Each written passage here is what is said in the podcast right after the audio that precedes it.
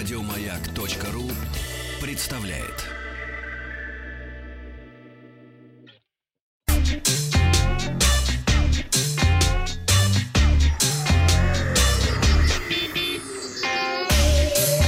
Страна транзистория.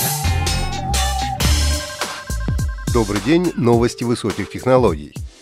Вчера я спросил, для вас важна сохранность ваших персональных данных? Положительно ответило более 87% слушателей, проголосовавших ВКонтакте. К новостям. По результатам исследования аналитической компании Counterpoint Research, смартфоны Nokia возглавили рейтинг надежности устройств на базе операционной системы Android. Рейтинг учитывает четыре критерия – программное обеспечение, обновление для системы безопасности, качество сборки и рекомендации для использования в корпоративных целях. Благодаря регулярным обновлениям системы безопасности и программного обеспечения смартфоны могут оставаться актуальными многие годы. По данным Counterpoint Research, большинство из 10 ведущих производителей смартфонов не придерживаются четкой стратегии оповещения пользователей о том, будут ли их устройства получать обновления. Исследование показало, что только Nokia и OnePlus обновили все свои актуальные устройства до Android 10.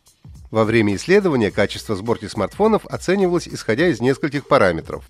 Надежность в эксплуатации, устойчивость к падениям, износостойкость покрытия корпуса, защита от высоких температур и попадания влаги, а также учитывались другие характеристики. По данным Counterpoint Research, мобильные устройства Nokia получили оценки выше средних по большинству параметров. Компания Intel сообщила, что в космос запущен первый спутник с искусственным интеллектом на борту.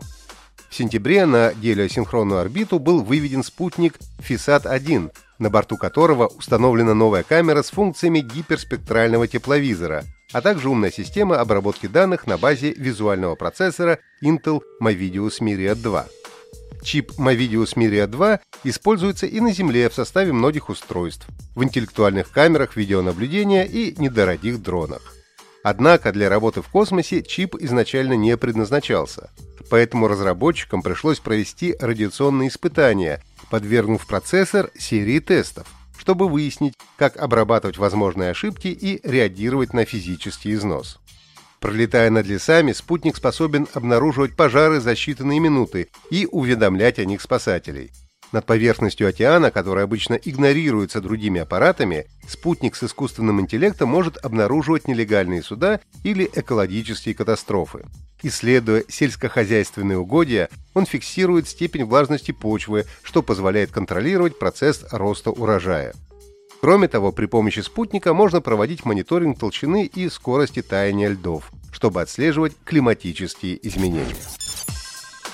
Apple объявила о повышении цен на приложение в магазине App Store, в некоторых странах, в числе которых оказалась и Россия. Главные причины повышения цен – изменение курса валют и повышение налогов. Для России цены вырастут в среднем на 20-30%.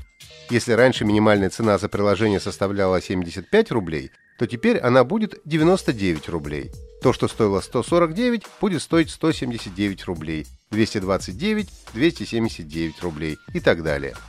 Новые цены на приложения и игры в магазине App Store, а также на покупки внутри приложений будут объявлены в ближайшие дни. При этом стоимость автоматически возобновляемых подписок останется прежней. В приложении для знакомств Tinder появились видеозвонки. Функция получила название Face-to-Face. Как сообщили представители компании, возможность видеозвонков в первую очередь была введена ради безопасности пользователей и будет дополнять технологии распознавания оскорбительных сообщений и верификации фотографий. Для того, чтобы начать общение, нужно, чтобы опция была включена у обоих собеседников. Кроме того, видеочат может быть открыт только если обе стороны согласятся на это. Tinder позволяет пожаловаться на тех пользователей, которые будут вести себя непристойно во время видеозвонков. К сожалению, функция пока доступна только для обладателей премиум подписки. Опрос ВКонтакте. Вы пользовались приложениями для знакомств? Отвечайте «да» или «нет». Официальный аккаунт Netflix опубликовал короткое видео длиной в 4 секунды. Из темноты появляется логотип ассасинов из игры «Кредо убийцы», внутри которого располагается буква «Н».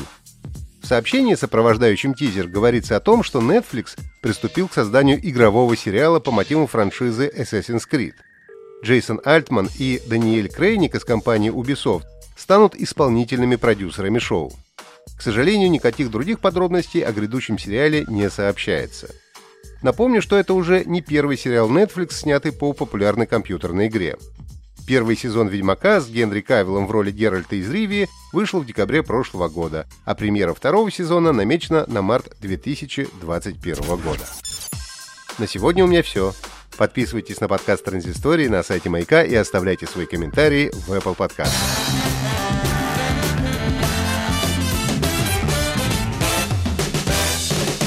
Бахтанг Махарадзе и Павел Картаев.